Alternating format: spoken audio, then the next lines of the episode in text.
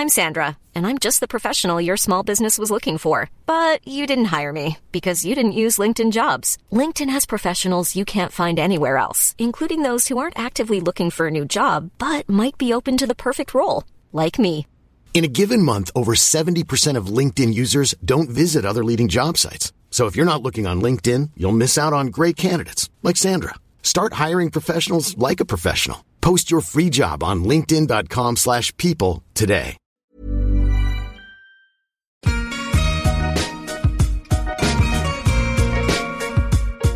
Bonjour, je suis Laura Pouliken et vous souhaite la bienvenue sur l'Aléa, le podcast qui parle du risque.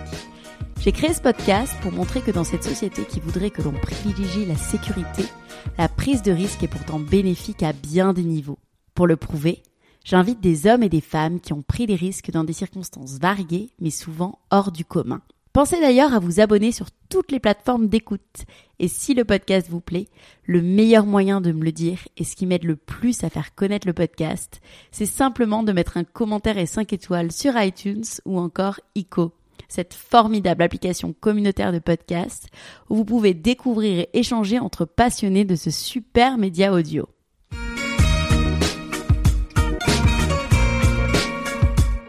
Aujourd'hui, je suis avec Blaise Agresti. Les gamins qui ont vécu cette crise, je parle de nos propres enfants, euh, bah, ils sont riches de cette expérience-là. Et elle est profonde pour eux.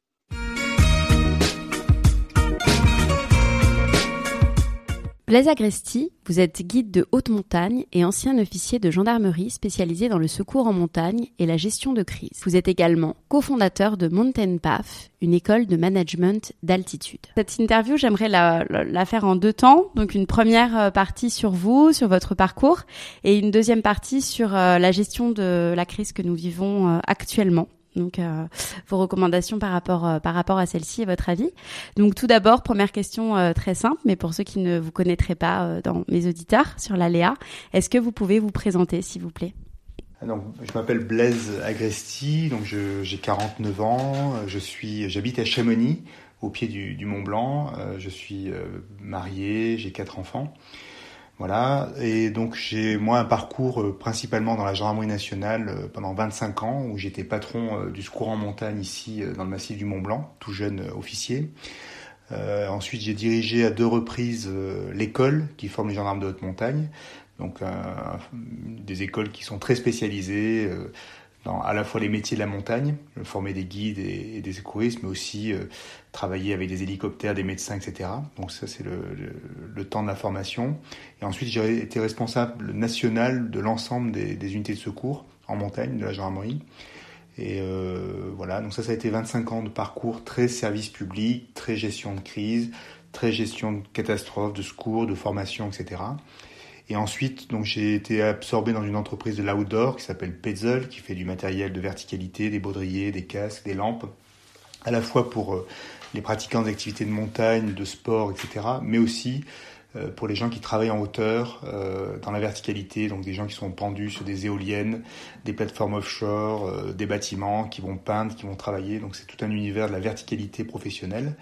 Donc ça, j'étais directeur commercial de cette entreprise pendant plusieurs années.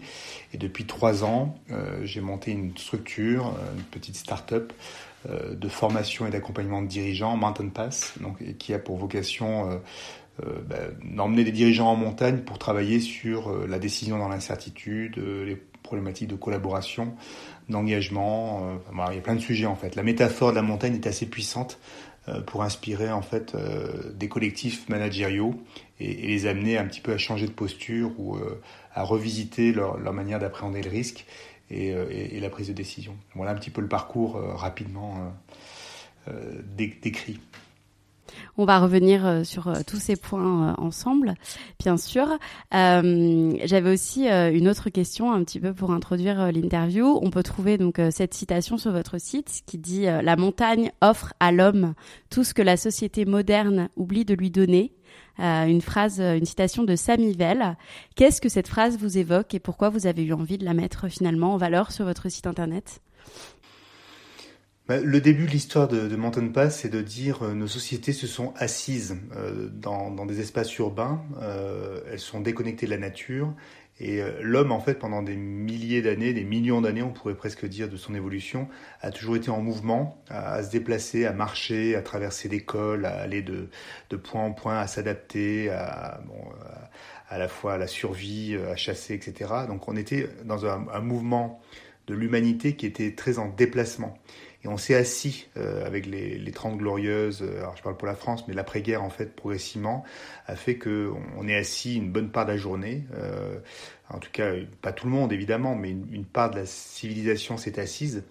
Et, en, remettant les gens dans l'univers de la montagne, en fait, on leur donne la chance de redécouvrir un certain nombre d'aptitudes fondamentales qu'ils ont un peu oubliées ou qu'ils ont mis en veille dans leur dans leur vie au quotidien et c'est pour ça que cette citation de Samuel, elle est assez puissante, parce que la montagne, elle nous offre en fait cette capacité à réactiver euh, des savoir-être, des savoir-faire, des intuitions, des intelligences qu'on a un peu euh, enfouies finalement euh, dans des modes de fonctionnement euh, qui sont ceux de nos sociétés modernes. Voilà, donc c'est un peu ça la, philosophie qui sous-tend la démarche de Mountain Pass et, plus largement ma démarche personnelle et celle d'autres d'autres experts ou des gens avec qui on travaille. Je suis pas du tout seul à penser ça. Quoi. C'est quelque chose qui est plus largement partagé. D'accord, très bien. Euh, vous l'avez dit pendant votre présentation, donc vous êtes passé par le Centre national de ski et d'alpinisme de la gendarmerie, après avoir commandé l'unité de gendarmerie de haute montagne de Chamonix. Euh, Pouvez-vous nous expliquer euh, déjà quel est le rôle de cette unité et votre parcours euh, au sein de la gendarmerie, pour qu'on comprenne un petit peu mieux? Alors moi, j'allais dire souvent quand je partage ce témoignage de cette, euh, cette tranche de vie, on va dire, d'une bonne quinzaine d'années, c'est que ma première expérience professionnelle, ça a été un, événement euh, dramatique qui a, qui a, bouleversé la vallée de Chamonix en 1999, qui était, euh, je suis arrivé en 98 dans, dans l'unité de secours, qui a été l'avalanche de Montroc, une avalanche qui a balayé un village dans le haut de la vallée de Chamonix. Et j'ai dit, le secours en montagne avait toujours imaginé se préparer à, à un secours très technique, euh, en haute altitude, avec un hélicoptère, euh, dans le vent, la tempête, avec une expertise très pointue. Et finalement, un événement euh, comme une avalanche dans un secteur habité, en fait, on n'était pas tellement prêt. Le, le, les mécanismes de crise, qu'est-ce qui fait qu'on embarque un collectif, comment on essaie de prendre des décisions les moins mauvaises en ayant une, une visualisation de la situation qui est extrêmement partielle? Donc en fait ça c'était ma première expérience professionnelle et elle est assez fondatrice de tout le reste parce que j'ai constaté, et j'étais le patron des opérations, donc euh, je ne pouvais pas me, défausser sur, sur quelqu'un d'autre, que j'avais pas été très bien préparé à ça. Donc euh, tout le temps euh, où j'ai été en position d'être patron de la formation et plus largement patron au niveau national, tout mon travail a été d'essayer de faire progresser la formation des patrons d'unité, des cadres, sur la gestion de crise, mieux comprendre quand on rentre en incertitude quels sont les éléments clés de la compréhension et, euh, et, ça, je l'ai vécu toute ma, tout mon parcours. Je l'ai mis en œuvre dans certains cas, je l'ai déployé dans d'autres, je l'ai transmis. Donc ça, c'est différentes manières de, de, de, cheminer. Et de manière un peu cruelle aussi, ma dernière expérience, la dernière année où j'étais encore dans cet univers spécialisé, donc c'était en 2000, 2014, 2013, 2014, euh, j'ai eu un, un, de mes collaborateurs qui est décédé dans un accident euh, sur un, une phase préparatoire à un exercice. Et euh, et en fait, euh, on, est revenu à des choses où, il y a eu des pertes de vigilance très individuelles et collectives. Et en fait, c'est pas parce qu'on théorise en fait de la gestion de crise qu'on est forcément à l'abri euh, sa propre équipe, etc. Dès lors qu'on est dans un environnement à, haut risque. Et euh, bah ça a été une, une forme de leçon d'humilité, de dire qu'il faut chaque fois déployer une, une extrême vigilance. C'est pas parce qu'on a travaillé sur ces thèmes-là du risque et de la crise qu'on est qu'on est prémuni contre ça. Donc euh, voilà, de grandes leçons d'humilité euh, à la fois au début de ma carrière et à la fin de ma carrière en, en gendarmerie. Donc c'est ça en fait qui me pousse moi à beaucoup témoigner euh, sous forme de conférences et de sensibilisation parce que au cœur de toute cette histoire, c'est le facteur humain, c'est les biais cognitifs, c'est notre perception du réel, c'est tout ce toutes les choses trappes dans lesquelles on tombe, même quand on est avisé, informé, on y retombe quand même dedans pour plein de raisons et euh, de décortiquer un peu toutes ces expériences, d'essayer euh, de, partager avec le monde académique euh, les neurosciences, de poser sur la table ce, cette expérience vécue pour essayer d'en faire une matière à, réfléchir, une matière à penser, pour essayer de la transmettre à d'autres. Voilà, c'est toute la démarche que, essayé de, mettre en place. D'accord. Et, euh, pour parler concrètement donc euh, de vos missions, euh, comment on se prépare justement en amont à une intervention en haute montagne comme vous avez pu faire? J'imagine qu'il y a beaucoup de risques à prendre en compte. Et, ce que j'avais envie de savoir, c'est est-ce qu'il y a des y a des techniques pour pour éviter et pour limiter le risque, pour appréhender ce risque en fait en amont? Alors c'est tout le sujet en fait. Là on est vraiment au, cœur du sujet de, l'apprentissage du, métier de guide ou de secouriste, parce que c'est deux métiers qui, ont des points de similitude. Hein, parce qu'emmener des clients en haute montagne ou euh, aller secourir des gens en haute montagne, euh, la, primauté du milieu, du milieu de la haute montagne, fait qu'on va mettre en place des, solutions qui peuvent se ressembler. Alors euh, pour réduire le risque, je pense qu'il y, a une première dimension qui est essentielle pour moi. C'est au-delà, ce que je dis souvent, euh, les gestionnaires de risque font des cartographies de risque et euh, ils pondèrent ce risque et puis, euh, et puis ce risque, il est là. Il, est, posé dans une organisation, dans une entreprise comme une réalité très diluée. et en fait, on ne rentre pas. La fonction gestion de risque, elle est souvent portée par une direction des risques, etc., mais qui n'est pas au cœur des enjeux de l'organisation. Euh, on rentre pas dans un développement d'une entreprise par le risque, ou, pas assez en tout cas. Certaines organisations le font mieux aujourd'hui, euh, le monde de la finance a beaucoup progressé, mais en fait, et, et j'allais dire la crise dans laquelle on est aujourd'hui, elle, le montre euh, de manière extraordinaire, c'est qu'on avait mis un peu de côté, on, avait réservé à des experts, à des fonctions sanitaires, à, des comités théodules, etc., des fonctions de réduction de risque, alors que le risque il est inhérent à nos activités et qui doit être au cœur de la gouvernance des organisations. Donc, pour revenir au secours en montagne, pour pas trop aller vite vers l'univers d'entreprise, c'est comment on, a un collectif qui est hyper sensibilisé au risque immédiat et prégnant euh, qui, qui s'impose à, à la réalité de la mission tout de suite et maintenant et que tout le monde le comprenne et qu'on a une vision extrêmement stabilisée de ce risque-là. C'est-à-dire qu'on est d'accord sur la désignation de ce risque et ce qu'il va falloir mettre en face pour le résoudre. Parce que si on n'a pas ce consensus sur l'acceptation et la désignation de ce risque, les organisations ne seront jamais en capacité de le résoudre et de le, réduire en tout cas, à défaut de le résoudre. Donc ça c'est un premier élément. Donc ça veut dire que la, la culture du risque, elle doit être euh, dans tout l'ADN individuel et collectif. On doit le vivre au quotidien, on doit en parler, on doit apprendre à le nommer, apprendre à le comprendre dans sa complexité, parce qu'un risque, c'est toujours complexe, c'est toujours croisé, il y en a toujours plusieurs qui s'entrelacent. Et voilà, donc pour faire ça, nous, ce qu'on préconise, c'est effectivement des vieilles recettes très militaires hein, qui sont autour du briefing, du débriefing, qui sont autour de la verbalisation, de la visualisation, de dire qu'on scénarise beaucoup, on fait beaucoup de scénarios, on, on confronte ces scénarios euh, dans l'équipe et, dès lors qu'on n'atteint pas une forme de consensus, qui est la deuxième idée, donc je pense que c'est la collégialité et le consensus sont des clés essentielles à la survie d'une équipe de secours en montagne. Si elle n'est pas capable d'élaborer un consensus pour désigner le risque, un consensus sur le scénario des opérations qu'il faut mettre en place, on va se mettre en risque collectif parce que les gens n'auront pas compris, n'auront pas accepté, et en fait vont y aller à rebrousse, enfin, sans, sans la volonté d'aller au bout. Et là, pour le coup, l'équipe se met en danger. Donc ça, c'est un, élément, moi, qui est absolument essentiel quand on parle de risque. Et là, on voit bien, si on reparle des pays ou, des, ou de la pandémie, euh, on n'a pas été d'accord tous pour désigner le risque à la même hauteur. Chacun a eu sa perspective au départ. Certains considéraient que c'était une petite grippe, d'autres c'était un phénomène local purement euh, en Asie, puis après c'était plus l'Asie, c'était l'Italie, et puis après finalement on est quand même tous concernés.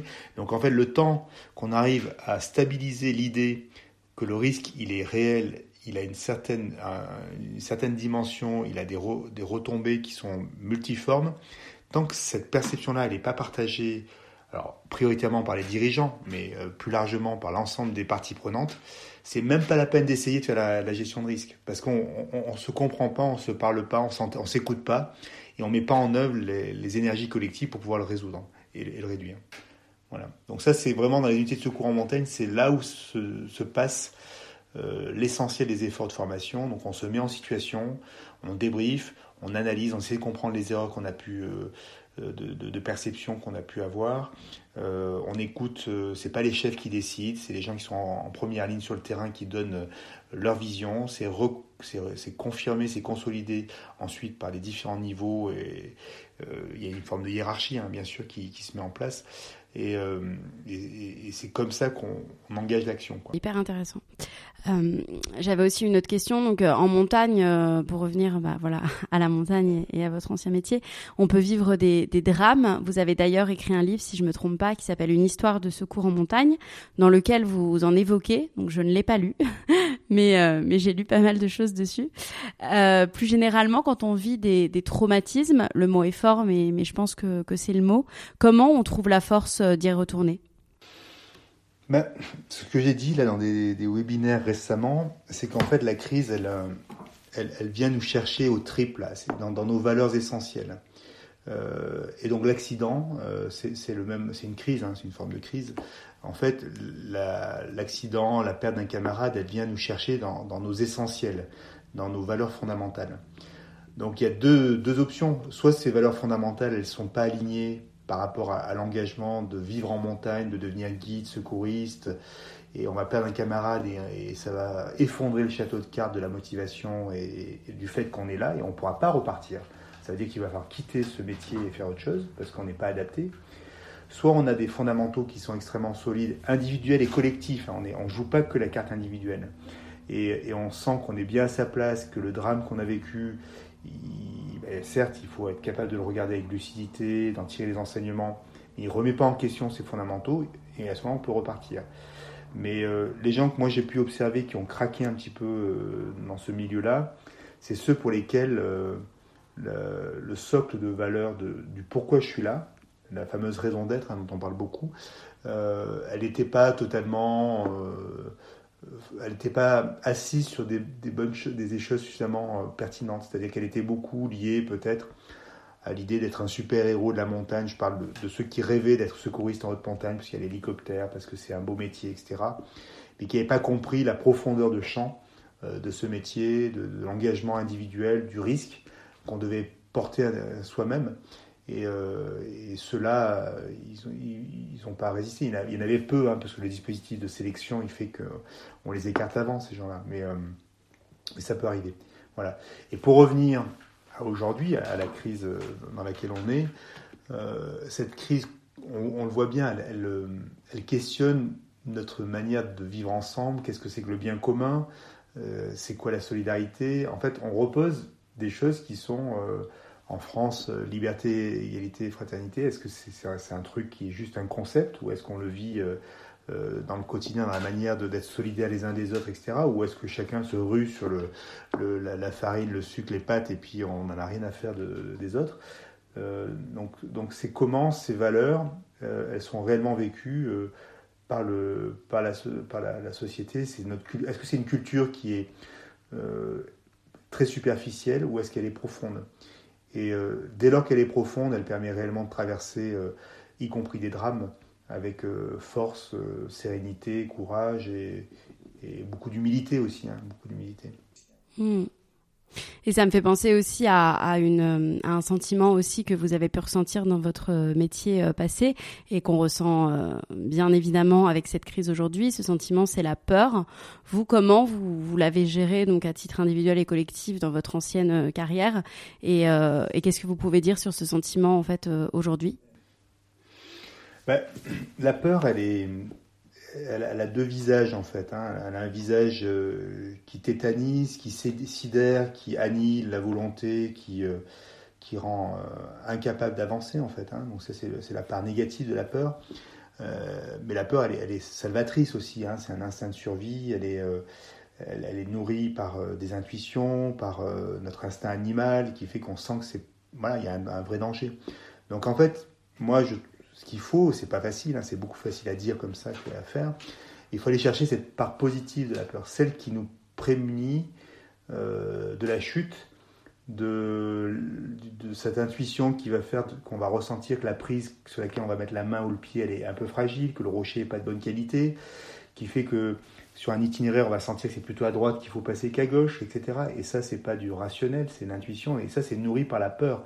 C'est nourri par ce, cerveau euh, instinctif euh, dont on ne connaît pas forcément le. Donc en fait, il faut arriver, et c'est un exercice extrêmement compliqué, il faut se dépouiller de cette peur sidérante et annihilante pour aller chercher cette peur positive qui va nous faire grandir, qui va nous permettre d'avoir peur, on aura peur, mais euh, ça sera une peur qu'on va essayer de poser comme une intuition, comme une compréhension de choses qu'il ne faut, pas, faut pas faire, et euh, on s'en fait une alliée. Il y a un très bon bouquin euh, d'un expert avec qui on travaille régulièrement qui s'appelle Éloge de la peur, c'est un livre qui est sorti l'année dernière, et ce, et ce livre... il décrit tout un tas d'expériences qui sont vécues dans le monde de la montagne, mais surtout il dit que voilà, il faut, au, cours du chemin de vie, euh, aller chercher cette peur qui nous aide et, euh, la domestiquer et s'en faire une alliée. Et si je reviens dans les circonstances présentes, euh, c'est normal qu'on ait peur parce que ce virus est une saleté. personne, aucun médecin n'arrive à se mettre d'accord. il a touché des gens relativement jeunes, etc. Mais de la même manière, il y a tout un tas d'arguments qui font que bah, la pandémie elle aura des conséquences bien moins graves que des grandes guerres ou des grands conflits, que des grands séismes ou, tout un tas d'autres trucs bien plus dramatiques. Et donc il y a une part euh, de contagion émotionnelle qui a largement dépassé euh, la peur de notre allié, euh, qui est de dire oui c'est un truc dangereux, il faut s'en méfier, il faut mettre en place un nombre d'actions précises au niveau individuel, collectif, des États, etc., et au niveau international, mais sans pour autant perdre perdre le repère et pas se faire embarquer par cette sidération collective, cette peur aveugle, euh, qui pour le, coup est extrêmement dangereuse, parce que la contagion des émotions, il y a là aussi un très bon livre de Christopher Hague que je recommande, je recommande sur ce thème de la contagion des émotions, décrit très bien ces mécanismes. Alors si on prend un groupe témoin de 100 personnes, euh, quelques personnes peuvent embarquer le groupe dans un sens très positif, dans un sens très négatif, soit par la contagion négative des émotions, le groupe va commencer à devenir très fébrile et, en résonance et, perdre le contrôle, soit quelques-uns peuvent embarquer euh, dans le bon sens. Donc on voit bien que ces, deux possibilités existent toujours. Et là, je vais revenir à mon expérience de guide de haute montagne. Je dis souvent que la, chose, la, contagion des émotions, c'est en lien avec la confiance qu'on peut diffuser. Et euh, quand on a un groupe dans le brouillard, on n'a pas de visibilité, on est en haute altitude, on est sur un glacier euh, un peu dangereux, on n'a pas de repère visuel, on a un groupe qui est fatigué. En fait, le mécanisme de contagion d'émotions, il est, il est hallucinant. Selon la manière dont on va exprimer en tant que guide, même au simple chevrotement de sa voix, on, va embarquer le groupe dans une crainte parce que les gens vont percevoir le non-verbal ou, le, ou les, petites choses et, on, va basculer du mauvais côté. Et de la même manière, si on est capable de diffuser de la confiance à ce moment-là, le groupe, même si on est très mal en fait, hein, ben, il va aller beaucoup plus loin, il va être capable de cheminer, de prendre des décisions plus raisonnables parce que moins sous l'effet du stress et de la panique, et il va s'en sortir. Donc on est dans ces moments vraiment de bascule et moi, je vois très très clairement, hein, je le mesure très très clairement, ces deux chemins-là, les mêmes circonstances avec euh, des personnes à peu près équivalentes, on peut partir à droite ou à gauche très rapidement. Voilà. Donc euh, c'est bien d'avoir conscience que c'est pas écrit, c'est pas une fatalité, et que le rôle managérial, le rôle euh, de leader, dans ces circonstances-là, il va être déterminant. Et on peut pas penser à des grandes page de l'histoire. Hein. On peut penser à l'appel du 18 juin, on peut penser euh, à des décisions euh, de, grands généraux, euh, Alexandre le Grand, etc., qui arrivent à embarquer des gens très très loin en surmontant des risques incroyables. Et ils le font. voilà. Et puis il y en a plein d'histoires comme ça. Hmm passionnant. Euh, quelles sont les, grandes leçons que vous avez tirées de toutes ces expéditions en montagne? Et on va en parler juste après, que vous, dont vous vous servez dans vos activités aujourd'hui, et notamment donc euh, avec l'école que vous avez créée, donc qui s'appelle euh, Mountain Path. Je ne sais pas si je prononce très bien qui est une école de management de l'altitude. Euh, donc je vous cite pour prendre de la hauteur et renouer avec l'essentiel. Donc, euh, donc euh, voilà. Donc quelles leçons vous avez tirées de ces expéditions en montagne et, et, dont vous vous servez aujourd'hui, donc notamment avec avec l'enseignement dans cette école? Ben, ça renvoie un peu à ce que je viens de dire sur ce lien entre dans les moments cruciaux entre les hommes, des, rencontres entre des hommes, des circonstances, des lieux, un groupe. En fait, il y a, une forme d'alchimie, des moments. Il ne faut pas croire que le leadership, c'est quelque chose qui est hors sol. ça s'applique à des hommes et des, et des circonstances. Et en fait, c'est jamais gagné. Et tout va se jouer dans la manière dont on va adopter une certaine attitude. Et euh, alors, en montagne, c'est extrêmement visible parce qu'on laisse un groupe à quelqu'un qui, qui, va porter de la confiance, qui va porter une capacité de décision mesurée, une bonne analyse des risques, etc. On va avoir un groupe qui va vraiment grandir et se déployer et aller très très loin. Et de la même manière, on va avoir quelqu'un qui est incapable de poser les bons risques, de faire travailler le groupe dans la collaboration et qui va nous amener dans une autre direction.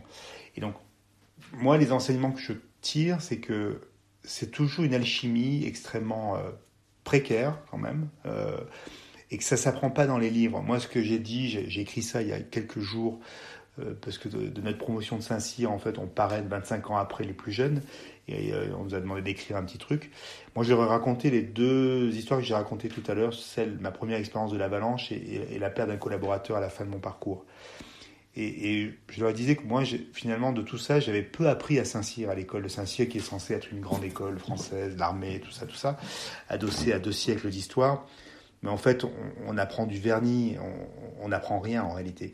Et donc moi, mon postulat fondamental, c'est l'expérientiel. Il faut faire des mises en situation, débriefer, et regarder avec lucidité l'expérience qu'on a vécue, essayer d'en tirer des essentiels et construire des modèles à partir de ça et jamais poser des modèles euh, comme ça, euh, ex nihilo, parce qu'on a un prof inspirant à un moment donné qui va décliner. Euh. Et, je pense qu'aujourd'hui, quand on parle de leadership, on s'est fait embarquer collectivement par des croyances extrêmement fortes, portées notamment par Harvard Business School, hein, qui a beaucoup publié sur un certain nombre de modèles, qui a modélisé beaucoup, même la manière dont on fait la planification stratégique, etc. Et, euh, en fait, on a toujours été dans des modèles qu'on a essayé de coller à des réalités. Euh, et en fait, c'est ce qui a construit finalement euh, même le modèle économique dans lequel on est aujourd'hui.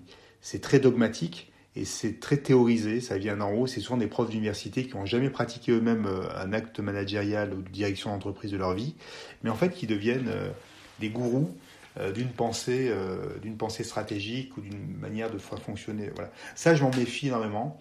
J'aime bien euh, qu'on puisse bâtir des, des, processus ou poser des principes d'action, mais au travers le retour d'expérience, euh, essayer de capitaliser sur le réel, essayer de tirer avec des expertises croisées, euh, je parlais de neurosciences, je parlais même de philosophie, on peut tout y mettre dedans, et, une expérience, on la décortique, et après on essaie d'en bâtir un modèle euh, le plus vertueux possible qui en tirait le meilleur. Ça, ça me semble une démarche extrêmement intéressante toutes les démarches qui viennent dans l'autre sens, euh, que ce soit sur le plan stratégique ou sur le plan du leadership, elles sont vouées pour moi à être très théoriques et, vouées à l'échec. Et c'est pourtant comme ça qu'on a fonctionné depuis pas mal d'années.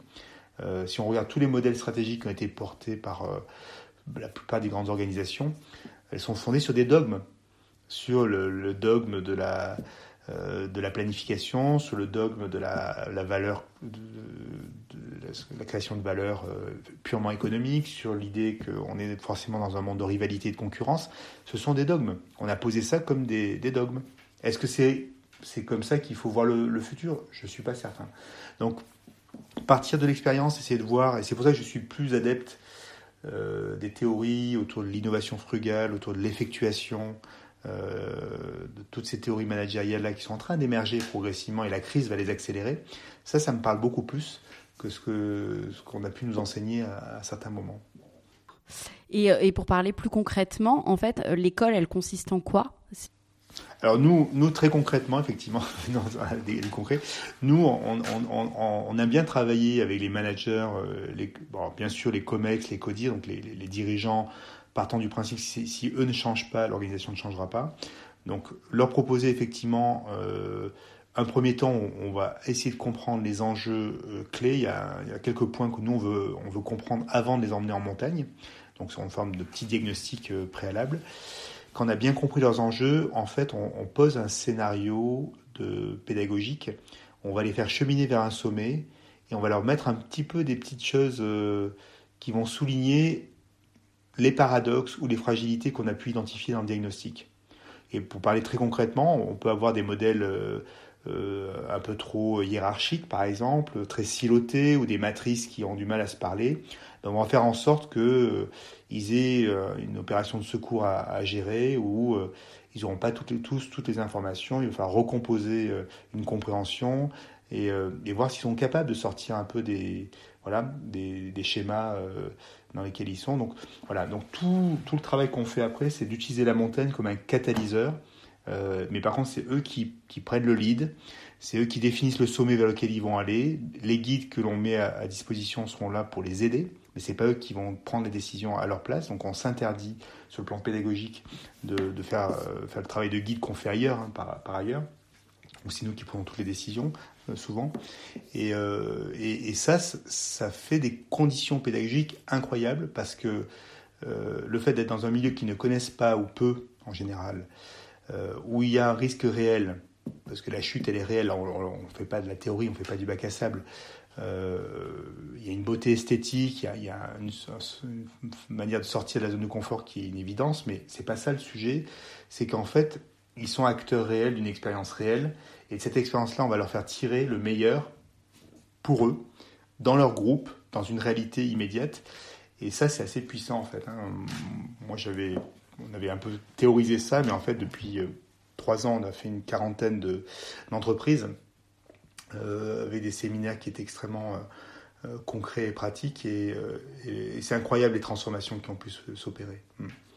c'est assez efficace c'est du, coaching, euh, formation, accompagnement très densifié à travers l'expérience.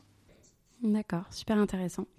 Euh, dans cette seconde, euh, on en a beaucoup parlé, mais dans, dans cette partie de l'interview, j'aimerais qu'on avoir votre avis plus en détail sur euh, sur cette crise que nous vivons actuellement. Vous, vous avez eu donc une expérience des situations extrêmes et de la gestion de la crise. Quel est votre avis sur sur l'épidémie du coronavirus et sur ce qu'elle révèle de notre société aujourd'hui, de nos sociétés? Bah, De manière très générale, avant de descendre un peu dans la technique. J'aime bien ce que dit euh, le philosophe euh, Comte Sponville sur le fait qu'on est dans une société qui, a peur de la mort euh, et, qui se fait vraiment tétaniser par, par ce sujet-là. Donc ça, c'est un, élément qui est majeur de, la crise que l'on vit. il y a eu des surréactions, on, a perdu... en tout cas, je parle de, l'Occident, quoi. Hein. je pense qu'on est, on est beaucoup plus sensible à ça. Mais nos sociétés se laissent vraiment tétaniser euh, par ce, un événement, euh, certes grave, hein, mais euh, voilà, quand on fait les bilans, comparer ceci, cela, les chiffres, la mortalité par, par million d'habitants par rapport à d'autres risques, etc., on se rend compte que c'est pas aussi majeur que ça. Donc ça, c'est un premier, un premier élément. Et si je, pense maintenant à la France en particulier, et là je vais revenir sur la gestion de crise plus particulièrement, c'est que nos vieilles institutions, euh, elles ont du mal. Elles ont du mal à s'adapter à ça parce que trop centralisé, trop administré, trop de strates intermédiaires, trop de millefeuilles administratifs, euh, et on a perdu l'agilité fondamentale. Donc, donc si on combine les deux facteurs, une société peu résiliente, euh, assez, assez incapable finalement de regarder avec lucidité ce qui lui arrive, euh, donc très contaminée par les émotions, les fake news, etc.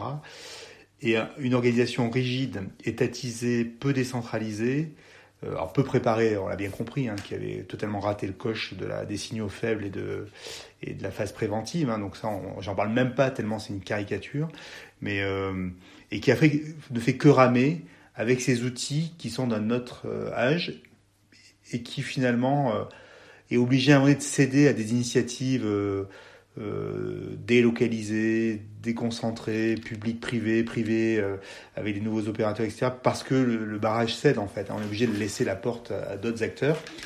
Mais en fait, le modèle n'est pas consolidé. En fait, on n'a pas appris à travailler. Euh, et, franchement, moi j'avais lu un article d'un chercheur de Sciences Po Paris là sur la crise de Lubrizol et c'était limpide pour moi. Alors, je le dis d'autant plus facilement que je suis dans le groupe d'experts qui forment le gouvernement depuis deux ans. Euh, avec le SGDSN, on est, quelques-uns à faire euh, l'accompagnement du gouvernement des cabinets ministériels à la, gestion de crise. Donc on a vu euh, de manière très pratique, on avait des cours jusqu'en février, hein, donc on était tout frais encore là-dedans. cet article de, de, sur Librisol, il dit une chose très simple, on est dans des modèles de gestion de crise étatisés du monde d'avant où l'État avait la réponse à tout. Alors ça marche en Chine dans un régime autoritaire, sur, des, pays qui sont très étatisés, mais on, a déjà bougé, nous, en Europe, donc euh, ce modèle-là, il est, plus, opérationnel. Et Lubrizol, c'était de voir le décalage du préfet qui communiquait sur des questions de pollution de l'air avec un nuage derrière lui. On était dans la caricature. On avait aussi l'incapacité à, faire rentrer dans la cellule de crise les habitants, euh, des représentants euh, d'associations de protection de l'environnement, etc. Donc c'est-à-dire qu'on gère la crise comme si on était en opposition avec les parties prenantes de la crise. On, fait que la société civile est, un adversaire potentiel. Alors qu'il faut repenser la gestion de crise dans un modèle décentralisé et collaboratif. Mais là, il y a un énorme boulot parce qu'on a laissé penser que des préfets, des ARS, euh, était détenteur de 100% du pouvoir. Et, euh, et que ça, ça, rigidifie la réponse. Et après, on fait que ramer. Et moi, si je décrypte la lecture de, cette crise à travers ces, éléments, ben, en fait, on voit bien qu'après, euh, humainement, ils ont fait ce qu'ils ont pu. Et on ne peut pas blâmer individuellement les gens d'avoir été bons ou mauvais. Mais c'est que le modèle, il est plus adapté. Euh, donc il y a un travail sur la résilience euh, civilisationnelle, comment on, essaie de redire à chaque citoyen bah, que voilà, on peut mourir, il y a une forme de résilience à, adopter, il y a aussi euh, une responsabilité individuelle à porter un masque, à se laver les mains, etc. Donc ça c'est la résilience l'éducation au secours, secourisme, etc. Ça, c'est un énorme axe. Et euh, avec l'abandon du service national, on a perdu cette capacité à minima à offrir quelques, quelques sessions d'initiation et de formation à ça. Et le deuxième axe, c'est comment on déconcentre l'État, comment on permet... Euh, et pourquoi l'Allemagne a réussi Parce qu'elle a laissé les Landes euh, plus flexibles, plus connectées à, à l'entreprise, etc., gérer. Et en fait, il y a eu des impulsions au niveau de l'État allemand, mais après, il y a eu beaucoup de, décisions qui ont été prises euh, au niveau de, des Landes, donc de, dimension fédérale. Donc moi, c'est ce que j'observe aujourd'hui, c'est que plus on essaie de centraliser une réponse à la gestion de crise quand les crises sont très complexes, plus on a de chances de se, de se planter. Quoi. Voilà. Et ouais, je prends l'exemple de ce que j'ai vécu dans le secours en montagne, l'avalanche dont je parlais, euh, mon roc. Mais moi, j'avais pas besoin du préfet ou euh, de quiconque pour gérer la crise. C'était plus des, des, choses qui nuisaient finalement. On avait beaucoup de reporting, beaucoup d'explications à fournir, etc. Donc en fait, toutes ces strates, en fait, elles n'apportent pas toujours de la production euh, de solutions euh, pratiques. Elles ont, voilà, on a beaucoup de réunions, beaucoup de process, beaucoup de paperasse. Et quand on voit qu'il y a eu des, des évacuations de de personnes atteintes du coronavirus vers le, des hôpitaux euh, du centre de la France où les trains ont été arrêtés parce qu'il manquait un papier ou je ne sais quoi. Enfin, c'est un truc de dingue.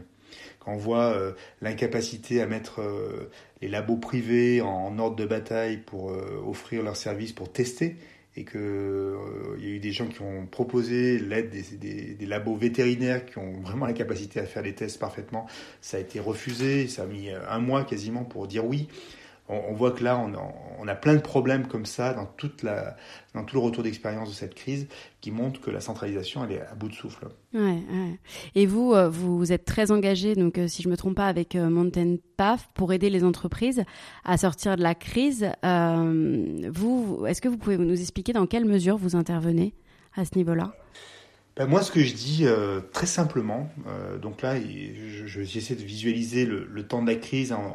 on, a les signaux faibles, le, la courbe qui monte. Là, on voit bien la courbe du coronavirus avec le, l'intensité de, de, la crise qui monte, qui monte, qui monte. Après, on aura peut-être une crise économique derrière. Donc, on voit bien que la crise, ça va être tout ça. Donc, c'est ces montagnes russes. Et dans cette roue crantée de la crise, il y a plein de choses à faire. On, on a abordé quelques-unes. Et il y a deux scénarios, deux scénarios un, c'est de laisser cette roue tourner au fil des jours et des semaines et puis nous amener à une situation plus calme et après on repart, on essaie de reconstruire. Soit on dit à une entreprise, cette roue qui est en train de tourner, la roue de la crise, elle est très très riche parce qu'elle permet de réinventer euh, vos modèles d'organisation, d'être beaucoup plus efficace. Ou cette crise, elle fait exploser toutes les lourdeurs dont on n'avait même plus mesuré la, le frein qu'elle constituait vis-à-vis de notre performance, tout simplement. Et la crise, elle fait, elle fait, elle fait, je vais parler crûment, elle fait péter tout ça. Donc elle dit non, circuit court, on a besoin de ça, il faut tac télétravail. En deux jours on fait le télétravail qu'on n'avait pas réussi à faire en cinq ans, euh, en trois jours on a des nouvelles chaînes d'approvisionnement, on arrive à refaire la réglementation, on arrive à accueillir euh, des millions de chômeurs en deux temps trois mouvements, on arrive à repenser un dispositif d'aide, euh, etc. Tout un tas de trucs qu'on est incapable de faire euh, pendant des années, et là en, cinq semaines on rebâtit un nouveau modèle. Donc c'est-à-dire qu'il y a eu du génie pendant ce temps-là. J'ai décrit tout à l'heure les lourdeurs euh, de la centralisation, mais il y a eu du génie aussi. Et donc ce, génie, il y a deux options. Soit on le laisse passer devant notre nez et euh, il, va se diluer dans la, routine qui va se réinstaller derrière, soit on se dit on fait une action un peu commando pour aller capter euh, les bonnes pratiques, les choses intelligentes qui ont été mises en place pendant ce temps de la crise, et on en fait le nouveau référentiel de leadership, de manière de fonctionner au niveau du travail, le nouveau modèle d'organisation. Et, donc on va chercher ça. moi c'est ce que je propose. Et donc j'ai euh, une entreprise, une assurance qui nous a fait confiance là très récemment pour faire un dispositif complet pour aller capter ces bonnes pratiques, mettre en mouvement un dispositif d'écoute pour transformer les attitudes managériales de l'organisation et faire qu'au lieu d'attendre la sortie de la crise pour le faire, on le fait maintenant. On le fait maintenant parce que c'est maintenant que c'est le plus intéressant parce que c'est chaud. Euh, il y a une finesse dans la manière dont les collaborateurs vont pouvoir porter euh, les bonnes pratiques, les, nommer et, euh, et, on va pouvoir les cristalliser et en faire quelque chose qui a une certaine valeur. Voilà. Donc moi c'est ce que je propose en ce moment, c'est effectivement d'intervenir dans les organisations pour aller capter les bonnes pratiques et, et bâtir là-dessus et bâtir. Donc ça c'est le volet on va dire leadership et le deuxième volet qui est très intéressant pour moi, parce qu'il n'y en a que deux, c'est la, vision stratégique. Est-ce que cette crise ne nous dit pas qu'il faut revisiter les modèles de pensée stratégique, quel que soit le secteur d'activité, et sur quel fondement stratégique on va rebâtir demain euh, nos plans ou pas de plans, ou euh, comment on va fonctionner? C'est comment un CODIR, un COMEX va, concevoir euh, le futur. Et il y a plusieurs, là, il y a vraiment plein de chemins possibles. Moi, j'ai une conviction forte, c'est qu'il faut changer les modèles euh, qui, sont, qui ont été euh, proposés par les business schools depuis des années. Je ne vais pas faire la caricature euh, de toutes les matrices de porteurs, de tout ce qui relève de, la planification stratégique, etc. Tout ce qu'on nous enseigne, hein, voilà, ok. Et de dire, ben voilà, non, il faut être sur des boucles plus courtes, itératives. Euh, rentrer de la donnée factuelle, euh, une stratégie data-driven, donc on s'appuie sur du fait, on ne fait pas des planifs sur 15 ans, 5 ans, arrêtons de, de dessiner des, moutons à 5 pattes comme on n'atteint jamais, qui crée de la frustration dans les organisations, essayons d'être beaucoup plus en, création collaborative pour bâtir ces plans stratégiques, ne, ne, laissons pas ça à des cabinets de conseil, etc. etc. Donc c'est tout ça qui me semble intéressant de pousser, c'est peut-être du dogme aussi, hein, je ne sais pas, mais en tout cas je trouve que les circonstances sont favorables pour à la fois revisiter la pensée stratégique et repenser euh, un leadership plus résilient, euh, plus solidaire, euh, plus tourné sur le, durable. voilà. Et ça, la crise, elle nous offre ce cadeau. Voilà. Si on ne va pas les chercher, ben on va le laisser passer. Ok. Euh, J'ai une dernière question avant de passer à, ma question euh, rituelle que je pose à tous mes invités. Euh, donc peut-être que vous y avez déjà répondu, mais, mais je la pose quand même. Euh, en quoi pour vous euh, cette crise est différente de toutes celles qu'on a pu vivre et, et quelles leçons on peut en tirer? Donc à titre collectif, vous avez beaucoup répondu, mais aussi à titre individuel. Ouais, pour moi, c'est une crise qui, qui met un qui nous met un signal majeur de l'impact euh, néfaste, d'une dimension néfaste, n'est pas toute néfaste, de la mondialisation, des interconnexions, etc. Mais on ne peut pas euh, la déconstruire, la mondialisation. Donc il va falloir juste, donc j'ai dit, comment on va pouvoir rendre euh, cette mondialisation euh, plus human, human euh, acceptable, quoi, entre guillemets, plus environnementalement acceptable, etc. Comment on rend, on réconcilie les impératifs de développement euh, c'est ça que nous dit cette crise. Elle nous, dit ça. Elle nous dit juste qu'on arrive à la, fin d'une époque qui a commencé, alors qui a commencé il y a fort longtemps. Pas que à la révolution industrielle. Hein, elle a commencé. Et moi, je dis souvent euh, qu'elle a commencé. J'ai cité déjà Alexandre le Grand, mais la mondialisation, c'est l'héritage grec en fait. Hein, c'est de dire on est capable d'aller amener une civilisation ailleurs le modèle grec, et Alexandre le Grand en a été l'incarnation. Il a assassiné son père, Philippe II de Macédoine, euh, au pied de l'Olympe à côté de Thessalonique. Il a, enterré euh, de manière somptueuse son père en mettant tous les trésors de la Grèce antique euh, au pied de son père. Et ensuite, il est allé, j'allais dire, diffuser ce modèle de société hellénistique grecque de par le monde. Et ça, c'est le début de la mondialisation et on en est là aujourd'hui. Donc ça, le, le pari d'Alexandre, il a fonctionné parce que c'est devenu Google, c'est devenu Microsoft, c'est devenu tout ça. Hmm. On en est là. Voilà. Maintenant, le monde y est fini et la, la, pandémie, elle nous interpelle, elle nous, elle nous fait un avant, euh, elle nous, nous, tient une sonnette d'alarme très forte euh, sur toutes ces questions-là. Voilà. Donc, pour moi, c'est extrêmement simple. Hein. Soit on l'entend cette sonnette, soit on l'entend pas. Si on l'entend, bah, ça veut dire qu'il va falloir changer pas mal de trucs. Euh, dans ces modèles, euh, on parle de relocalisation, on parle de, euh, de vigilance sanitaire, de durabilité des choses, etc. Donc il y a tout un tas de choses qui sont en train de s'évoquer. Ben, est-ce qu'on va être capable de, de, de, le prendre ce tournant? Voilà, moi je suis assez sceptique parce que la gouvernance mondiale aujourd'hui, elle est, elle est pas assez unifiée. Il y a trop de clivages géopolitiques pour mmh. porter un projet de sortie de crise puissant. Euh, dans, dans, le sens que j'indique. Donc je suis assez inquiet par rapport à ça parce que je trouve que les outils, euh, que ce soit l'ONU ou d'autres organisations, sont faiblement en capacité de porter cette, euh, ce virage. Voilà. Donc euh, on va voir, hein, mais euh, mais ça c'est un enseignement qui me semble absolument majeur. J'ai oublié la deuxième partie de la question. C'était non, vous y avez répondu. En quoi est-elle différente des autres et quelles leçons en tirer à titre individuel et collectif? Alors, voilà, si, c'est ça. Euh, bon, sur le plan collectif, c'est ça. Donc, c'est cette question de la gouvernance, euh, etc. On, va voir. Hein. J'ai mis mon scepticisme. Mais là où je suis positif, c'est l'individuel. Je trouve qu'il y a des magnifiques initiatives et que la, la, conscience collective a grandi en quelques semaines. On est passé de, de gens conscients, il y en avait déjà, bien sûr, à un mouvement qui s'élargit. Voilà. Mmh. Donc, euh, on va être dans ces, dans ces clivages maintenant entre ceux qui veulent porter cette transformation et d'autres qui vont résister, qui vont ramener vers, vers des modèles d'avant. Euh, donc, ce qui est encourageant, c'est qu'individuellement, il y a une plus grande conscience et que les, les, gamins qui ont vécu cette crise, je parle de nos propres enfants, mmh. euh, ben, ils sont riches de cette expérience-là et elle est profonde pour eux. Et eux, ils, ils, grandissent avec ça, ils grandissent avec cet héritage-là, ils, ils auront grandi dans le confinement. Ils ont vécu une expérience très forte avec leurs parents, euh, dans un modèle très différent. Et, je suis sûr que ça va faire une génération qui sera capable de, porter des choses différentes de, la génération précédente, la nôtre en, l'occurrence. Bon message d'espoir. enfin voilà, je, je, m'y accroche en tout cas. c'est le printemps. J'ai une dernière question euh, euh, que, je pose du coup à tous mes invités. Euh, quelle est selon vous, euh, Blaise, la définition du risque et les risques nécessaires pour vivre pleinement?